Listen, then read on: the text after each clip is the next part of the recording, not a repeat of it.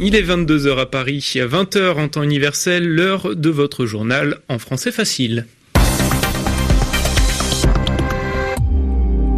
Et ce journal vous, est donc présenté par moi-même, Aurélien de Vernois, et à mes côtés, Zéphirin Quadio. Bonsoir Zéphirin. Bonsoir Aurélien, bonsoir à tous.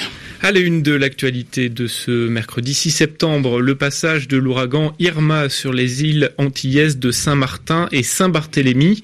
Au moins deux personnes ont été tuées selon les autorités françaises. Le pape François est attendu, lui, ce soir en Colombie. Un voyage de quatre jours placé sous le signe de la réconciliation et de la paix un an après l'accord entre le gouvernement colombien et la rébellion des FARC. La Cour de justice de l'Union européenne rejette la demande de la Hongrie et de la Slovaquie de ne pas accueillir de réfugiés sur leur territoire.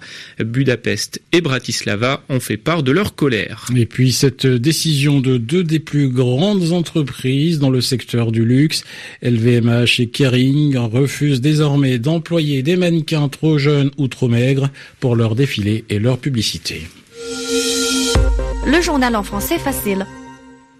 Un bilan dur et cruel, c'est ainsi que le président français Emmanuel Macron a qualifié les conséquences du passage de l'ouragan Irma sur les îles de Saint-Martin et Saint-Barthélemy aux Antilles. Au moins deux morts et deux blessés graves selon la ministre française des Outre-mer Annick Girardin. Cet ouragan est l'un des plus puissants jamais enregistrés et en plus du bilan humain, les dégâts matériels pourraient être très importants Stéphane Lagarde.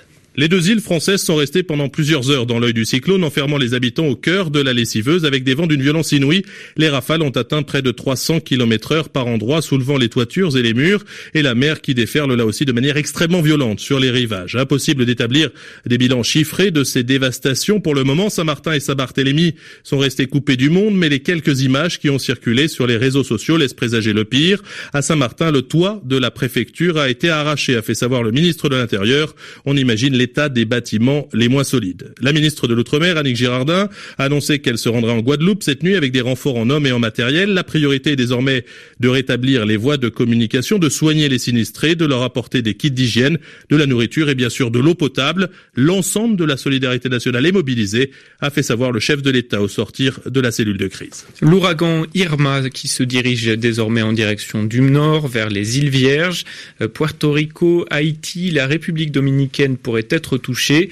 Cuba et la Floride aux États-Unis se sont placés en état d'alerte. La saison des cyclones qui est loin d'être euh, terminée, Aurélien, Irma sera suivie dans quelques jours d'une autre tempête tropicale. Une tempête baptisée José dont la puissance se rapproche petit à petit de celle d'un ouragan selon les autorités américaines qui surveillent également le golfe du Mexique où est en train de se former une autre tempête tropicale dénommée elle Katia. Et c'est une conséquence de l'ouragan Irma. L'avion qui emmène le pape François en Colombie a dû changer de plan de vol. Le souverain pontife est toujours attendu ce soir en Colombie et après avoir quitté Rome ce matin, il passera quatre jours sur place en voyage placé sous le signe de la paix et de la réconciliation un an après l'accord entre le gouvernement colombien et les FARC. Cette visite est attendue avec impatience par les Colombiens et des magasins en profitent pour gagner de l'argent. Le reportage à Bogota de Marie-Ève de. Le pape n'est pas encore à Bogota, mais déjà il est partout, à la télévision évidemment et en première page de tous les journaux, mais aussi sur les enseignes des bus, sur les panneaux publicitaires et en grand format sur la tour Colpatria de 42 étages qui la nuit s'illumine dans le centre de Bogota. Les magasins de la chaîne Exito, dont le groupe français est actionnaire majoritaire, offrent des kits à 10 000 pesos, un peu moins de 3 euros, payables en point de la carte de fidélité. À l'entrée du magasin de la 7e avenue, Jackie s'occupe du stand.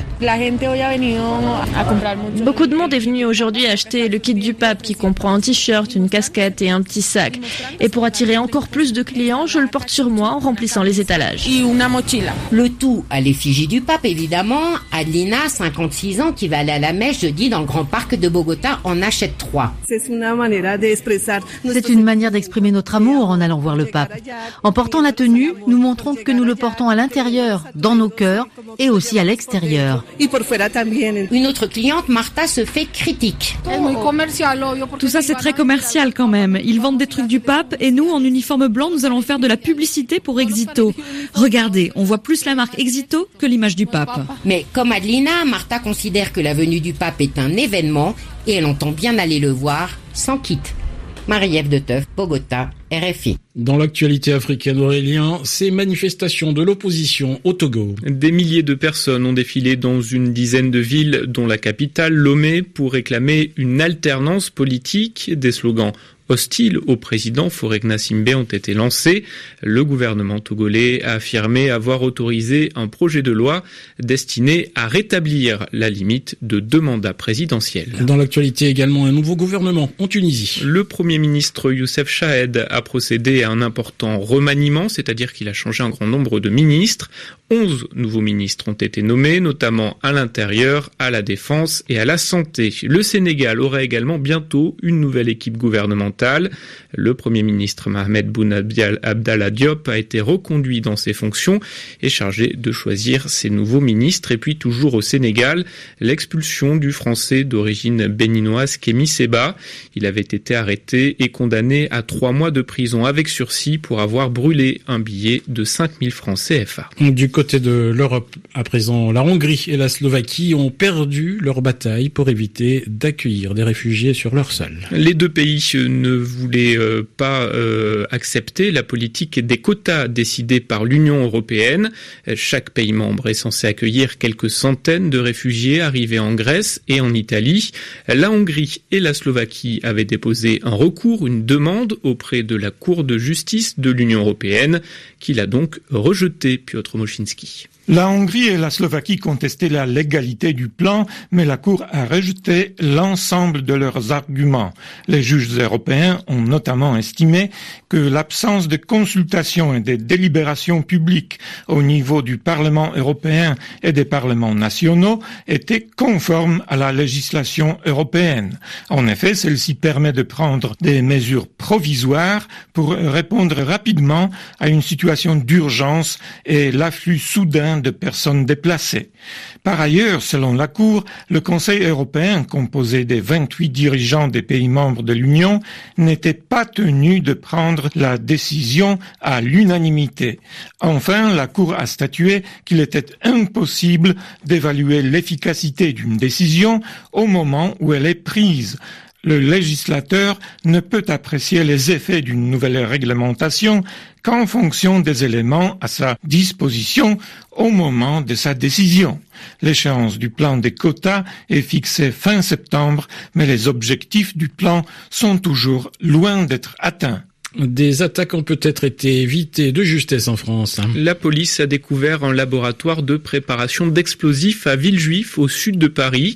C'est un artisan qui travaillait dans l'immeuble qui l'a découvert. Le laboratoire servait apparemment à fabriquer du TATP, un explosif très puissant déjà utilisé dans des attaques terroristes. Deux personnes ont été arrêtées. En France, toujours cette euh, décision très importante des deux principaux groupes du secteur du luxe. Kering et LVMH qui possèdent des marques très connues comme Gucci, Dior ou Louis Vuitton ont décidé d'arrêter d'employer des mannequins trop jeunes ou trop maigres. Ils ont adopté une charte, un ensemble de règles pour faire appliquer cette décision dans toutes leurs entreprises, Ariane Gaffuri. Nous voulions aller vite et frapper fort pour que les choses bougent vraiment et pour inciter les autres acteurs de la profession à nous suivre. C'est ce qu'a déclaré François Pinault, le patron de Kering.